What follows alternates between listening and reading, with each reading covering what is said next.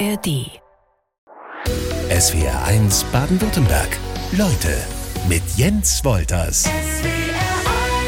Wir fangen mal ein bisschen anspruchsvoll an in SWR 1. Leute, Sabine Kügler ist zu Gast, in Nepal geboren, aufgewachsen als Kind im Dschungel in Indonesien. Mit 17 bist du dann in ein Internat in der Schweiz gekommen. Also du hast wirklich ähm, die verschiedensten Welten kennengelernt. Was ist Heimat? Kannst du das irgendwie kurz definieren?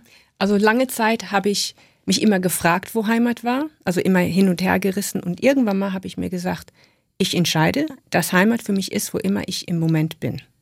Also anstatt zu sagen, das ist meine Heimat oder dies ist meine Heimat, momentan ist Deutschland meine Heimat. Ich bin hier, ich bin integriert, ich fühle mich wohl hier und ich, jemand hat mal das, das Wort Breitwürzler genannt. Also Wurzeln, die Ja. Wurzeln von Heimat gehen eigentlich nach unten. Meine gehen in die Breite. Ah, Und das okay. fand ich einen guten Ausdruck, Breitwurzler zu sagen, ich bin eigentlich überall zu Hause. Und Heimat ist für mich eigentlich, ich glaube, das Beste für mich zu sagen wäre, Heimat ist für mich, wo ich umgeben bin mit Menschen, die mir wichtig sind, die ich lieb habe, wo meine Familie ist. Das ist, glaube ich, mehr Heimat als ein Ort oder ein Land. Also eher eine Gefühlssache. Genau, ja. Okay. ja. Weil Sozialleben für mich ist ja sehr wichtig. Also da, es kommt ja auch von meinem von meiner Kindheit her, Stammes, Stammeskulturen her, Ja. wo das Leben nicht um das ist, wo, was um einen herum ist, sondern das, die, das Sozialleben. Das Leben basiert auf das Sozialleben. Unterscheidest du zwischen äh, Heimat und Zuhause? Nein, eigentlich nicht. Das ist das Gleiche. Ja, oder ich habe Heimat. Ja, ja, also ja, also ich genau zu sagen, ich, das ist meine Heimat, kann ich eigentlich nicht 100% sagen, nein. Okay, weil also bei mir wäre es, wenn du äh, so eine Definition abfragen würdest, wahrscheinlich die Heimat eher meine Ursprungsregion, wo jetzt noch meine Eltern wohnen, wo wahrscheinlich meine meine engsten Freunde wohnen, aber so zu Hause ist das, was man sich ja dann selber auch, äh, also so ist es bei mir. Ähm, meine kleine Familie ähm, ist dann halt jetzt mittler- mittlerweile in Baden-Württemberg. Ähm, also, aber die Unterscheidung muss ja gar nicht jeder machen. ähm, welche Rolle spielt, ähm, wenn du sagst, ähm, Freunde oder Menschen, die dir lieb sind, ähm, die Familie bei so einer Definitionsklärung, Freunde, Familie, der Freundeskreis, äh, schon entscheidend? Ja, weil wenn ich, ich bin ja, ich habe ja so viele Wechsel in meinem Leben gehabt, von Ländern, von Kulturen, Sprachen, dass ich eigentlich nicht sagen kann, ich bin von einem oder einem anderen Ort. Und deshalb für mich, wo, wo immer ich mich am wohl fühle oder wo immer ich jetzt bin, ich glaube, es ist auch eine Entscheidungssache, habe ich mir gesagt, Heimat ist da, wo die Menschen, wo ich die Menschen habe, die ich lieb habe die, ähm, die, ja, so ein kleines Ministamm sozusagen. Wenn ich, wenn man jetzt aber kulturell sprechen würde, was ist meine kulturelle Heimat, dann wäre es natürlich ähm, ähm, äh, Papua. Also ganz klar, melanesisch. Du beschäftigst dich auch damit, ähm, was uns eigentlich äh, glücklich macht äh, mit dieser Frage und sagst ähm, nicht, nicht Erfolg oder finanzieller Reichtum, sondern was ist es dann? Also ich habe ja immer gedacht, ich habe immer überlegt, warum sind die Stammesleute, also wenn ich so in den Dörfern und Stämmen unterwegs war, natürlich haben die auch zum Teil auch mehr Leid als wir, aber sie sind zufriedener. Glück, da bin ich, Glück glaube ich, ist, ist, ist, ist ein bisschen schwierig. Okay. Aber wenn ich sage, Ja. zufrieden sein, weil Glück ist ja nur, einen Tag ist man glücklich, am nächsten Tag ist man im Boden zerstört, dann ist man wieder glücklich. Also Zufriedenheit im Leben. Und die sind mehr zufrieden als wir, obwohl sie weniger haben und schwieriges Leben haben. Und was ich erkannt habe, ist, das, was Zufriedenheit bringt im Leben, ist nicht das Materialismus, äh, der Ruhm, Geld. Zufriedenheit kommt davon vom Sozialleben her. Und im Stammesleben basiert sich alles auf das Sozialleben, auf das Miteinander. Und dadurch, und dadurch sind die Menschen einfach mehr zufrieden. Gibt es im Stammesleben auch sowas wie Neid? Ja, natürlich, ja. Ja, gibt's auch. Ja, definitiv, ja. Weil ich hätte jetzt gerade sonst gedacht, dass es vielleicht äh, in, in unserer westlichen Welt eher ähm, äh, davon geprägt ist, dass wir halt ähm, äh, uns konzentrieren auf äh, beruflichen Erfolg, ähm, äh, privaten Erfolg, äh, finanziellen Reichtum, weil wir Ja. immer so ein bisschen nach rechts und links schauen. Ja, ja, aber weil in, wir sind eine Gesellschaft von Indi- Individualismus.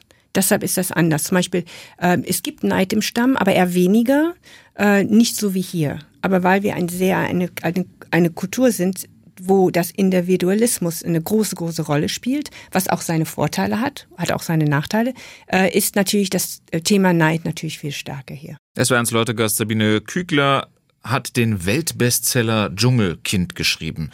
Deine Geschichte, die ist einmal um die ganze Welt gegangen in 30 Sprachen. Ähm, und du sagst, mittlerweile ähm, bist du fast in dieser Welt angekommen. Ist die Formulierung so richtig? Ja, also ich habe angefangen, mich zu integrieren, also besser zu integrieren, weil ich auch zum ersten Mal die Kultur hier verstehe, was ich ja lange, lange nicht verstanden habe. Was natürlich für viele sehr schwer ist zu verstehen, weil man denkt, ja, die war ja schon über 20 Jahre hier, das müsstest du doch alles kennen und so. Aber weil ich von einer Kultur kam, die komplett anders war, weil auch mein Gehirn anders programmiert wurde, meine Emotionen, das war ja eigentlich alles programmiert, um im Urwald zu überleben. Und es war ja auch keiner, der mir das erklären konnte dass die Welt hier anders ist, dass die Emotion anders ist, dass die Kommunikation anders ist, dass die Zeit anders ist. Ist hier alles anders. Und das habe ich so nicht verstanden. Und heute habe ich es dann irgendwann mal verstanden. Und wenn man etwas versteht, dann kann man auch den Prozess anfangen, sich zu integrieren da muss man vorweg schicken, glaube ich, oder jetzt mal hinterher setzen, dass du ähm, bis zu deinem jugendlichen Alter ähm, im Dschungel gelebt hast, dann halt in, in die westliche Welt, in die Schweiz kamst, aber immer wieder in deinem ähm, äh, dann äh, laufenden Leben es wieder dich gepackt hat und du gesagt hast, ich muss wieder zurück in den, den Urwald. Ähm, das hat ja eine Faszination, da möchte ich später auch noch drauf zurück äh, zu sprechen kommen. Aber dieses Thema ähm, Dschungel, ähm, gibt es irgendwas, äh, so ein, ein wenig Dschungel in deinem Leben, was du dir zwingend behalten möchtest? Ich glaube schon, ja. Ich glaube schon. Also. Was wäre das? Das ist eine gute Frage. Also ich glaube, ein Teil von mir, ein Teil von mir wird immer, immer ein Dschungel, Dschungelkind oder ja, fast Dschungelkind bleiben. Also dieses, dieses, wenn man im Dschungel tief, tief, tief im Dschungel ist, da, gibt es ein Gefühl, das ist überwältigend. Also man wird ein Teil der Natur. Man, man ist nicht in der Natur, man ist nicht mit der Natur, man wird ein Teil der Natur. Und das Gefühl, man verliert sich selbst, man verliert seine Identität, man wird eigentlich wirklich, als ob, als ob irgendwas sich so in, wie in Fantasiefilmen, als ob irgendwas einem übernimmt und man ist auch plötzlich Teil von allem und dann herum. Und ich weiß, in Fantasie, in, so in, in Filmen und so wird das dargestellt, mhm. aber das ist wirklich so. Und ich glaube, das ist etwas, was ich für immer bei mir behalten werde. Also dieses Gefühl, dieses, diese Momente, wo ich einfach nicht mehr ich selbst bin, sondern ein Teil von etwas, was übermächtig ist. Ich möchte ähm, einen Aspekt mal rausnehmen, den Aspekt Zeit. Der spielte wahrscheinlich in deiner Kindheit im Dschungel überhaupt keine Rolle. Und ähm, damit umzugehen, wie hast du das ähm, gelernt? Wie, wie gut bist du im Umgang mit der Zeit mittlerweile? Also der, der Zeit. Du warst pünktlich hier. Ja, ja, ich war pünktlich hier. Eine Minute sogar zuvor. Nein. Also im Urwald gibt es Zeit, aber es ist eine andere Art von Zeit. Und zwar die Zeit im Urwald wird bestimmt von der Natur. Die Zeit im Westen wird bestimmt von Menschen. Wir haben hier eine Uhr, das sagt 1 Uhr, 2 Uhr, 3 Uhr, um 3 Uhr muss ich da sein, um Viertel Uhr, drei, Viertel nach muss ich da sein, um halb muss ich da sein. Und dort ist das, dort, weil die ja auch nicht, nicht, ähm, die haben ja auch keine Winter wie wir und mhm. Herbst, deshalb ist auch das Zeitkonzept ganz anders. Es ist immer Sonne und es ist immer Regen. Und es, hört, es ist immer jedes Jahr immer dasselbe. Und deshalb ist für die Zeit endlos. Es hört nie auch. Sogar nach dem Tod hört die Zeit für die nicht auch auf. Und deshalb haben die ein anderes Zeitkonzept, in dem man nie in einer Eile ist. Man muss sich nie beeilen. Äh, es ist viel ruhiger. Äh, ja, es ist so, als ob man immer im Moment lebt. Man lebt nicht hier, leben wir immer in die Zukunft oder in der Vergangenheit. Und wir sind immer am Rasen. Wir sind immer hierhin müssen wir, dahin müssen wir, früh aufstehen müssen wir. Das habe ich verpasst. Ja, ja, und das ist, und das ist für jemand, der das nicht kennt, also die Zeit für mich war so meine, eines meiner größten ähm, Punkte, mit denen ich sehr kämpfen musste, weil ich kannte es, aber nicht so sehr, wie es hier im Westen ist. Da gehe ich gleich drauf ein, weil dein aktuelles Buch hat den Titel Ich schwimme nicht mehr da, wo die Krokodile sind. Und du sagst, ähm, die Zeit ist so eine Art äh, Krokodil in deinem aktuellen Leben. Ist das eine regelrechte Gefahr für dich? Nein, Gefahr nicht. Äh, also der Titel kommt ja von einem Erlebnis, ähm, wo wir im, als wir, als ich noch bei den Faye gewohnt habe, mit meiner Familie, da waren wir mal schwimmen in einem Fluss und die Einheimischen äh, saßen dort und sind schwimmen gegangen und wir haben uns gewundert, warum schwimmen die nicht? Und da hat sich das herausgestellt, dass es der Krokodilfluss war. Und da hat mein Vater den gefragt, warum habt ihr uns nicht das gesagt, dass es der Krokodilfluss ist? Und da haben die gesagt, ja, aber jeder weiß doch, dass es der Krokodilfluss ist. Und diesen Satz, jeder weiß doch, das ist doch logisch, das muss doch jeder wissen, das habe ich jahrelang hier in Europa gehört. Und das das war etwas, was mich so geprägt hat hier, wo, wo, wo es um Missverständnisse geht, kulturelle Missverständnisse, weil ich natürlich so aussehe wie alle anderen. Und deshalb war das ein großes Thema für mich. Und ja, und mit, damit meine ich halt Sachen, die, wo man kulturell mit, mit, ja, wo man neu lernen muss. Man muss etwas neu lernen, wie man zum Beispiel, dass man nicht in einem Fluss schwimmen sollte, wie mit Krokodilen. Das Buch und der Film Dschungelkind haben Anfang der 2000er ähm, ja für also die frühen Jahre von S-Ferns Leutegast Sabine Kügler sozusagen ähm, bebildert und uns näher gebracht. Ähm, wer diese Geschichte verpasst haben sollte, ähm, auf jeden Fall noch sehenswert und äh, lesenswert. Ähm, du kannst aber ja nochmal einen kurzen Abriss äh, vielleicht geben. Von welchem Punkt in deinem Leben ähm, anläuft dieser Plot? Bis zu welchem? Äh, äh, du meinst Dschungelkind ganz jetzt? genau. Ja, also ich bin ja in Nepal geboren, 1972, kam dann mit ähm, drei Jahren haben wir Nepal verlassen, sind nach Deutschland. Anderthalb Jahre später sind wir nach Indonesien, Westpapua ausgewandert. Westpapua gehört zu der Insel Neuguinea, nördlich von Australien. Zweitgrößte Insel der Welt, wissen nicht, wissen viele nicht. Und da hat mein Vater, ähm, ist beauftragt worden, einen Stamm zu suchen, den er auch gefunden hat, den Fayu-Stamm. Und wir sind dann als Familie so acht Monate später dann zusammen dahin gezogen, wo ähm, wir wirklich unter einem Stamm gelebt haben, die noch nicht mal wussten, dass es eine Außenwelt gab. Und dort habe ich meine, meine Kindheit und Zeit meiner Jugend dort verbracht. Äh, mit den Fayu, mit dem Stamm, bin dort aufgewachsen zum größten Teil. Und ja, und, und im Dschungelkind geht es eigentlich um die Geschichte meiner Kindheit aus den Augen eines Kindes erzählt.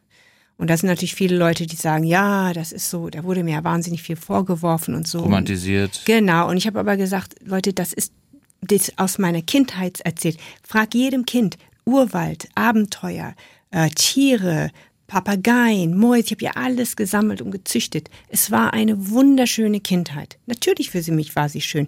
Als Kind waren da Themen, damit habe ich mich mit beschäftigt. Da und das kam auch, das sollte auch nicht ins Buch rein. Also Dschungelkind ist eigentlich die Erzählung eines Kindes, das in einem Dschungel aufwächst. Und dein Leben fasziniert, kann ich dir sagen. Monika Kunze aus Bad Dürrheim hat geschrieben, wollte wissen, äh, warum du genau äh, im Dschungel warst, weil deine Eltern Sprachforscher ja, waren. Ja, meine Eltern sind Sprachforscher und Missionare, also ähm, aber Sprachforscher von Ausbildung her. Und die haben die Fayu-Sprache gelernt. Es war eine Tonsprache um äh, also diese Sprachforscherarbeit, die meine Eltern geleistet haben, ist eine Sprache zu nehmen, sie ins äh, Lesen und Schreiben zu tun, also mhm. in Grammatik rauszumachen, weil sonst verliert man die Sprache. Das ist genau wie Archäologen, die ein Kunstwerk oder irgendwas aufbewahren wollen, machen das Sprachforscher durch die Lerne von Sprachen und tun das. Pflegen und behüten einer Sprache sozusagen. Ja, also wenn man sie nicht in Schriftform hat, dann geht die verloren. Genau. Ähm, warst du ehrlich gesagt vom, vom weltweiten Erfolg überrascht? Von Dschungelkind? Ähm, ja, also über, ja, also überrascht schon. Also in 30 Sprachen übersetzt, nur mal um so ja, eine Vorstellung ja, zu ja. bekommen. Ja, und das innerhalb von zwei Jahren. Ich glaube, ich habe da damals, soweit ich verstanden habe, einen Rekord gebrochen in der deutschen Geschichte. Das, ich weiß nicht, ob könnte sein, dass jemand sagt, stimmt nicht, aber das wurde mir gesagt. Innerhalb von zwei Jahren, vom ersten Ausgabe des deutschen äh, deutschen Buches. Innerhalb von zwei Jahren wurde das in fast 30 Sprachen übersetzt. Ist dir das klar gewesen oder klar nee, geworden irgendwie nee, an einem, an einem gewissen Punkt? Nee, bis heute nicht, nein. Also ich, es ist nie so richtig reingesunken bei mir irgendwie. Ähm, ist auch schon so lange her und war auch eine spannende Zeit, muss ich sagen. Aber äh, habe mich auch gefreut über den Erfolg. Aber irgendwann mal äh, war es auch schwer für mich. Und da, das hatte ich heute, verstehe ich warum. Damals war es natürlich schwierig und muss auch verstehen, ich kam, ich wurde auch plötzlich über Nacht berühmt. Und ich weiß, dass auch viele andere, die in meiner Situation ist, oft da ein bisschen zu kämpfen haben damit, weil man sich so nicht auskennt, wie man mit Situationen umgeht, wie man mit Kritik umgeht, wie man mit Menschen umgeht und so. Und da habe ich natürlich, da gab es dann viele Fehlentscheidungen. Es gab aber auch viel Gutes. Also ich, ich habe zum Beispiel, was, was mich besonders immer berührt hat, waren die Leser. Ich habe ja wahnsinnig viele Briefe bekommen, konnte leider nicht alle beantworten und so. Aber oder auch zum Beispiel in meinen Lesungen, dass Menschen hochgekommen sind und sagen, Frau Kügler, danke, dass Sie das Buch geschrieben haben. Ich habe so, das, das war eigentlich das, was mir Freude gemacht hat. Mehr als das Finanzielle, mehr als das im Berühmtsein, mehr als das im Sendungen sitzen, waren die Menschen, die dann auf mich zukamen und haben gesagt, das Buch hat uns bereichert. Und das war für mich so die Belohnung vom Ganzen. War das Schreiben oder ist das Schreiben für dich auch so eine therapeutische Maßnahme? Äh, ja, ich, äh, also auf jeden Fall ja. Äh, ich bin aber, und das ist eben das Lustige an der ganzen Sache, ich schreibe nicht so sehr gerne. Okay. Ich rede gerne. Ich rede gerne. Da bist du hier richtig. Ja, da bin ich hier richtig. Äh, schreiben war für mich immer schwierig. Ich, ich aber es ist definitiv therapeutisch. Also definitiv. Und ich würde mal jeder sagen, ähm, wenn, wenn, wenn, also ich würde jedem wirklich empfehlen, wenn man wirklich Schwierigkeiten hat, aufschreiben, aufschreiben, aufschreiben, weil es verändert etwas. Das Leben von SWRs Leutegast Sabine Kügler ist für die Allgemeinheit längst noch nicht auserzählt. Nach Dschungelkind gab es weitere Bücher. Jetzt heißt es, ich schwimme nicht mehr da, wo die Krokodile sind. Ähm, den Titel hast du gerade uns schon erklärt, wie es dazu kam Angst vor Tieren. Also bei uns ist das wahrscheinlich die, die Spinne, die einem nichts tut, die an der Wand sitzt, oder die Ratte, die irgendwo mal rumläuft. Äh, Angst vor Tieren kennst du nicht? Ähm, nein, also es kommt drauf an. Ein, äh, oh, jetzt bin ich Tiger, gespannt. na, Tiger, Löwen Okay. kenne ich nicht. Aber ich, natürlich, das, was man nicht kennt, davor hat man Angst. So, wenn ich jetzt im Urwald bin, natürlich gibt's Tiere, da, da, da, Wildschweine sind sehr gefährlich. Also Wildschweine sind richtig gefährlich. Natürlich, als Kind, wenn die Wildschweine da aus dem Urwald kommen, sind wir alle die Bäume hochge, ge, und zwar gesprungen. äh, sowas ja schon, da schon hat man Respekt, würde ich sagen. Äh, Krokodile muss man auch sehr aufpassen. Die schützen ihr Gebiet, die können ganz schnell, also die sind so schnell, da hat man auch keine Chance. Aber das gefährlichste Tier ist eigentlich die Mücke. Und dafür hatte man natürlich keine Angst, aber die Mücke ist das gefährlichste Tier im Urwald. Du hast eben schon deutlich gemacht, dass das ähm, äh, Schreiben, jeder, der irgendwie vielleicht ähm, mit sich nicht ganz im Reinen ist oder irgendwie was hat, was er loswerden möchte, Schreiben ist eine, eine gute Maßnahme, sagst du.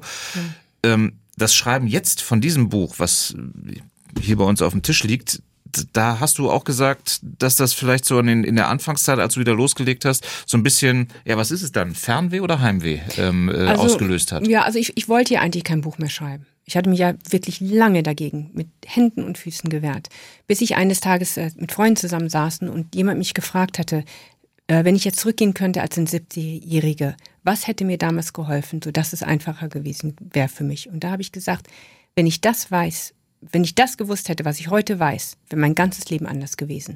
Und da hat sich irgendwas in meinen Kopf gedreht. Und da habe ich gedacht, vielleicht gibt es da auch andere Menschen, die, die, ich weiß, es gibt andere Menschen, die Schwierigkeiten haben, sich zu integrieren oder die Sachen nicht verstehen.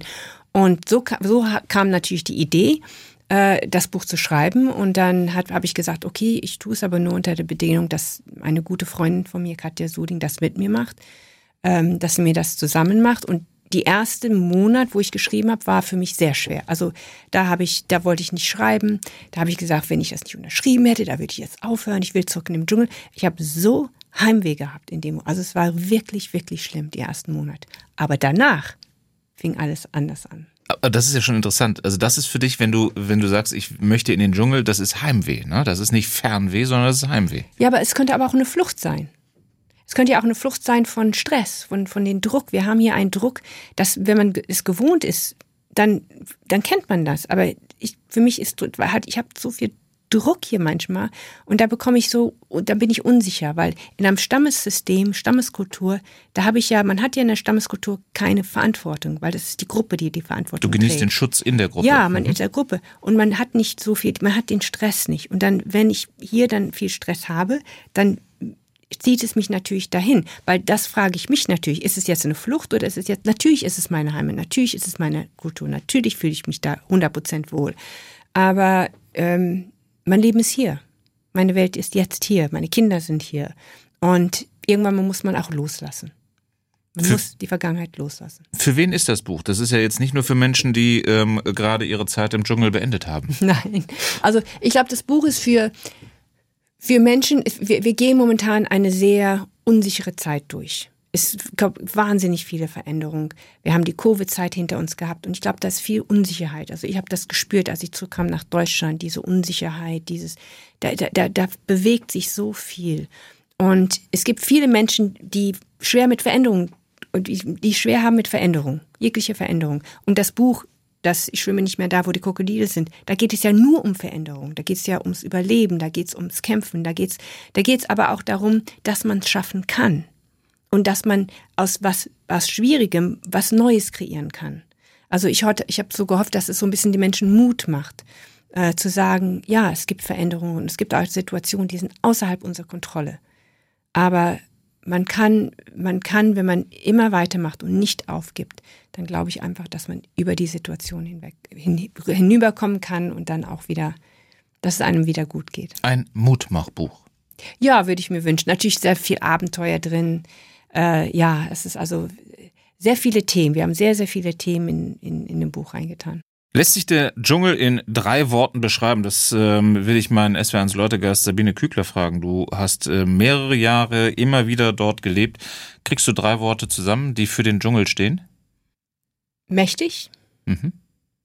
ähm, wild und heilend. weil du zuletzt, als du da warst, ähm, auf der Suche nach Heilung warst. Du warst ähm, austherapiert ähm, äh, hier bei uns. Ähm, man wusste nicht, was du hast. Nein. Und man hatte eine Vermutung. Ja, also es gab viele, viele, viele Vermutungen. Also jeder hatte eine andere, andere Meinung.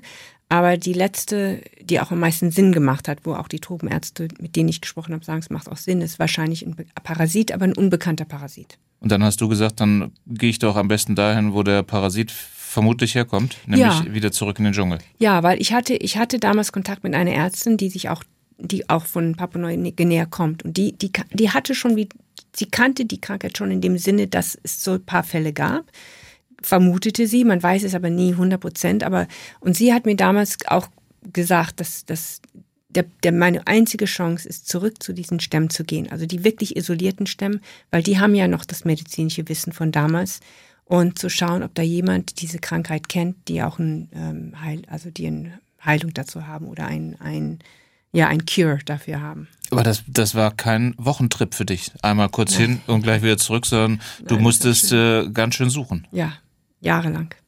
Also ich habe ja, es ist ja so, dass man von einem Ort zum anderen gewandert ist und, da wo, wo, und dann hat, hat man was ausprobiert und gedacht, okay, vielleicht funktioniert und, und dann manchmal hat es auch für eine Weile funktioniert. Dann, aber dann ist die Krankheit wieder ausgebrochen, weil das kam ja in, in, in Schuben, also mhm. jeden, fast in monatlichen Schuben kam das. Und deshalb, ähm, ja, und dann manchmal hat es zwei Monate gedauert, aber dann kam es wieder. Und dann sind wir zum nächsten Ort, wieder was ausprobiert. Ich habe alles genommen, alles geschluckt, was man mir gegeben hat. Was war so dabei? Äh, Baumrinde, Pflanzen, ähm, also alles mit, mit der Pflanzenwelt zu tun eigentlich. Ähm, Kerne, Wurzeln, ähm, ja, ähm, Ferns, äh, Algen, also wirklich alles, was es dort gibt, habe ich ausprobiert. Und was hat letztendlich dann geholfen? Ähm, Gift. Klingt jetzt ein nicht so richtig logisch. Gift. Nee, okay. also und zwar habe ich letztendlich gab es da einen äh, Medizinmann, der auch wirklich total isoliert in den Bergen lebt, in, in Neuguinea, Papua-Neuguinea, und der kannte das. Also der hat gesagt, und der hat gesagt, ja, und dann hat er mir so von einer Baumrinde, es waren zwei Baumrinden, den Harz gegeben. Das war knallhart, habe ich noch nie gesehen. Der Harz war rot, also richtig, richtig blutrot. Und das habe ich genommen und bin dann fast auch daran gestorben sozusagen. Das hat er mir aber gesagt, du wirst das Gefühl haben, dass du stirbst, aber du wirst nicht sterben. Ähm, das waren, glaube ich, die schlimmsten drei, vier Tage meines Lebens. Also das kann man, die Schmerzen, die ich durchgemacht habe. Ich war meiner Meinung nach halb tot, habe es aber überlebt und seit dann hatte ich nie mehr wieder die Krankheit. Da war sie weg. Also eigentlich hatte man mich vergiftet, um mich wieder zu heilen. Was man ja auch, zum Beispiel bei Krebs macht man das ja auch, mit Chemotherapie macht man das ja auch. Das ist ja nicht so ungewöhnlich. Aber der wusste genau, welche Art von Gift diesen Parasiten tötet. Hattest du dich auf dieser Suche nach Heilung äh, zwischendurch schon aufgegeben? Ja, am Ende, ja. Und das war, ich hatte damals gesagt, äh, ich würde es noch einmal ausprobieren, noch einmal. Und wenn das nicht klappt, dann würde ich aufhören, zurück zu meinen Kindern gehen und dann, ja, mich auf den Tod vorbereiten. Wir hatten es eben mit drei Worten, äh, mit denen du den Dschungel beschrieben hast. Welcher, welcher Geruch, welches Geräusch steht für dich für den Dschungel? Sumpf. Also wenn ich, es kommt darauf an, wo man ist. Äh, der, der Urwald hat wahnsinnig viele Gerüche. Aber wenn ich so zum Beispiel das, das, das, das Geruch von Sumpf und, und nasse Blätter und Erde, mhm. das ist ja ein wahnsinnig starker Geruch. Das auf jeden Fall.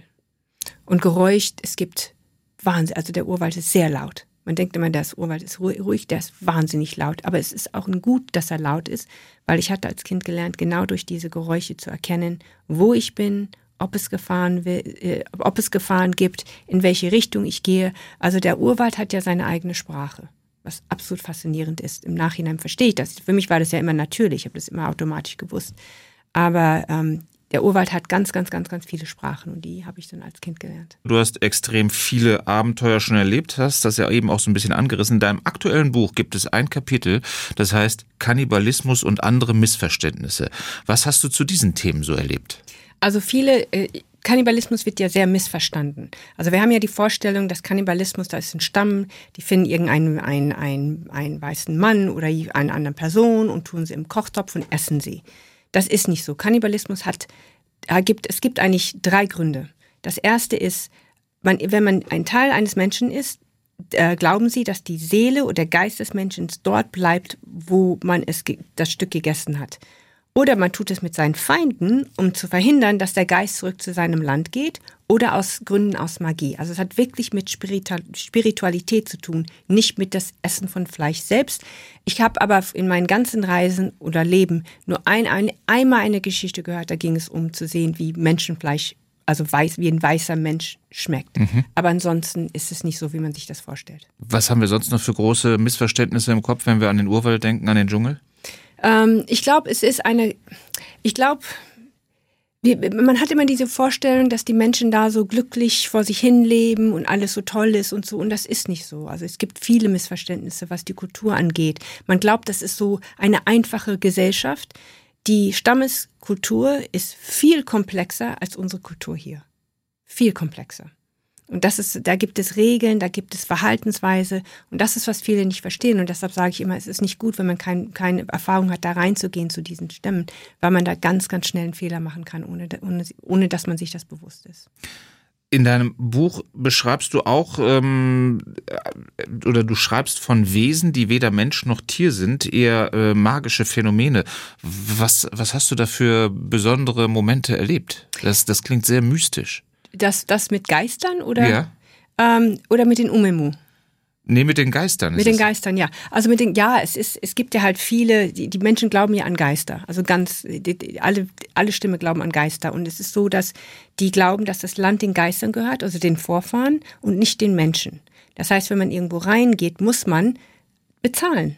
Die Geister muss man bezahlen. Ich gehe in ein Dorf rein, vorher muss ich die Geister bezahlen, weil die, wenn ich das nicht tue und ich gehe in ein Dorf rein und irgendwas passiert, dann sagen sie, oh, die Geister sind wütend, unsere Vorfahren Geister, dem das Land gehört, sind wütend und da muss ein Compensation, also man muss da eine was, ein Ausgleich. Ausgleich, mhm. ja. Und das, das und das ist immer sehr kompliziert und deshalb, das war so eine Sache, wo wir natürlich immer gemacht haben. Also da gibt es eine ganze Welt von Magie und Geister und so, das wir hier ja gar nicht kennen, das auch sehr tief verwurzelt ist in der Kultur der Menschen dort. Das stelle ich mir sehr schwierig vor. Ich meine, gut, du bist jetzt anders groß geworden, da gehört es wahrscheinlich dann schon immer irgendwie mit dazu, aber aber wenn du aus der westlichen Welt dahin kommst, dann musst du ja einmal irgendwo den, den Schalter umlegen, dass das für dich von da an wieder automatisch dazugehört.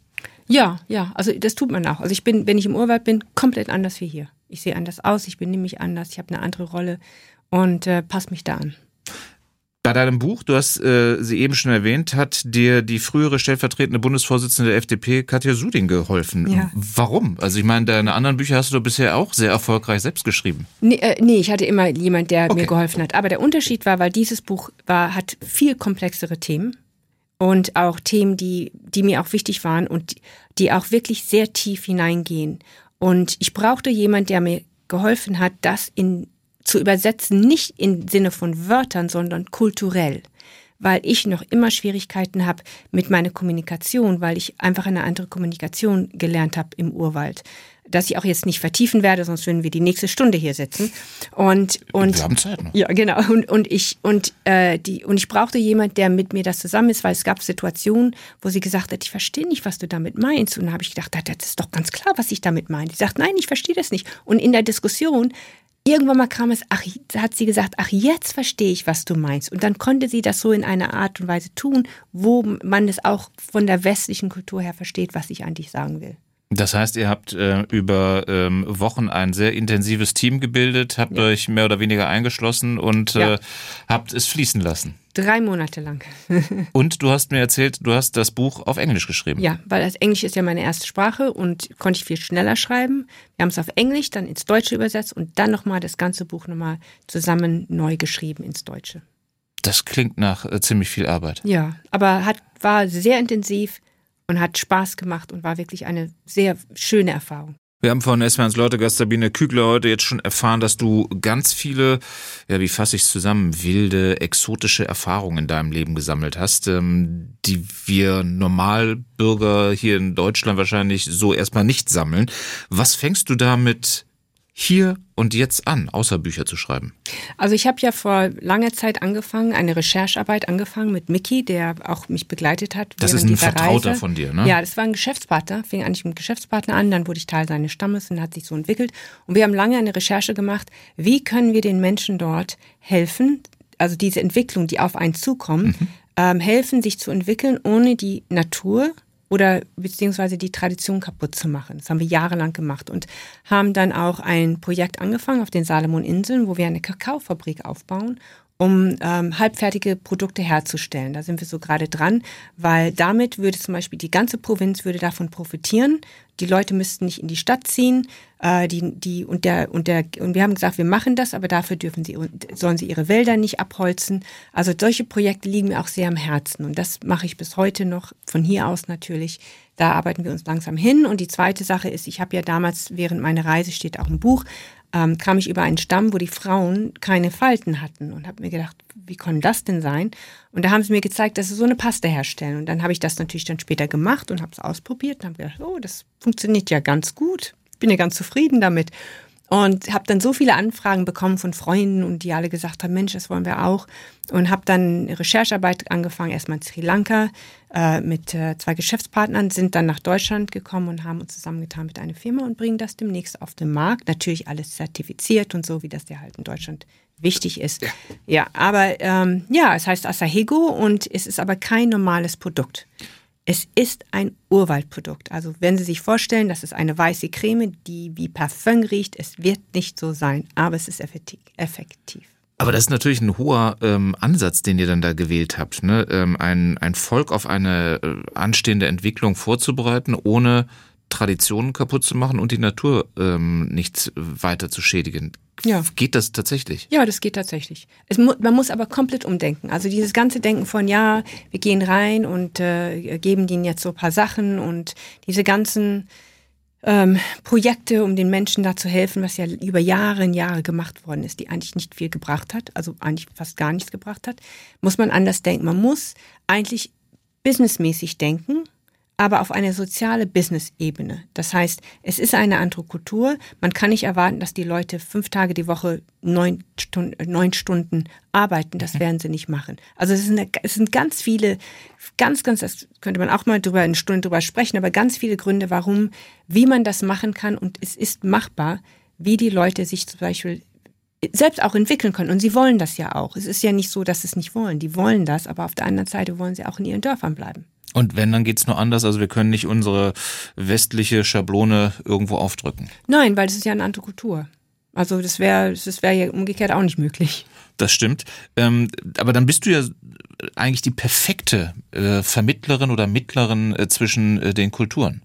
Wirst ja. du da angefragt? Also ich werde in Neuguinea, also in Neuguinea habe ich viel gemacht, in Papua-Neuguinea viel mit den, mit den Menschen gearbeitet, in den Dörfern. Stämme nicht so sehr, weil die haben damit nicht so viel zu tun, aber sehr viel mit den, mit den Dörfern. Wir haben ja sehr viel mit Agrikultur gearbeitet, Ag Agribusiness gearbeitet und habe den Leuten geholfen. Und da habe ich auch viel mit denen gesprochen, wa warum die Menschen außerhalb so sind. Dass das zum Beispiel Fragen stellen ist in Stammeskulturen nicht sehr unhöflich. Aber wenn ich das dann denen erklärt habe, dann haben sie es verstanden. Und das hat es auch einfacher für die gemacht. Vertrauen gewinnen ist relativ wichtig dann. Ja, ja, ja. Und das schnell?